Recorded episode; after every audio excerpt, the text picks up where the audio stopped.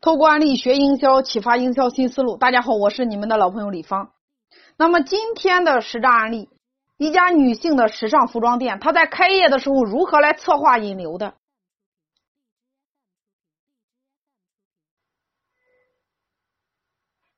这家女性的时尚服装店，她的顾客定位群在二十五岁到三十五岁的女性。那么她在开业的时候，她设计了一款赠品。什么样的赠品呢？就是时尚的女性袜子、发卡、发圈等等这类的产品。也就是说，今天你只要进店花了三十块钱办了一张会员卡，那么你就可以选任意一款你相得中的赠品拿走。以后你只要在他店里边可以享受会员折扣。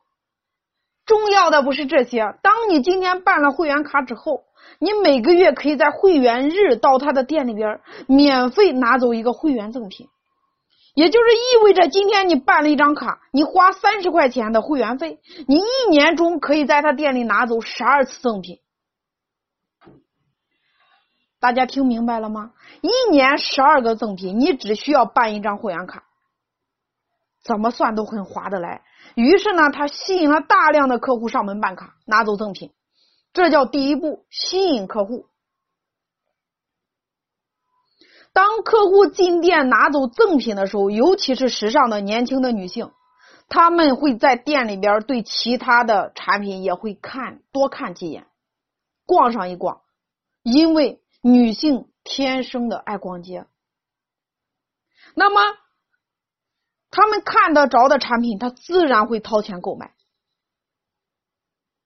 所以呢，在每个月的会员日，赠品的图片，这个老板也会发到会员的微信上面，提醒会员你可以来领你相得中的赠品。这个时候你会发现，今天会员他不仅仅会自己来，他还会带朋友来。那，用一些赠品可以使客户变成你的营业员，带动顾客裂变顾客。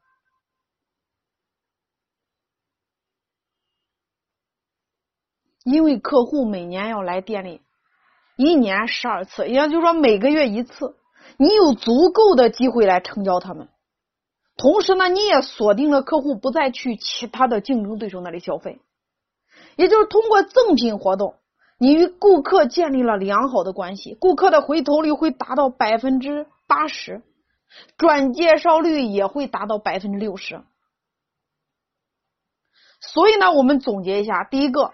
你的赠品要有吸引力，你不要太掉档次了。也就是说，你的质量要好，要不然你就弄巧成拙了。第二个，你要给赠品来塑造价值，让用户感觉到买赠品也是超值的。第三个，赠品你要有限时限量，提高用户的紧迫感。也就是把营销，如果今天把营销比喻成钓鱼，那么赠品就是那个鱼钓上来的鱼饵。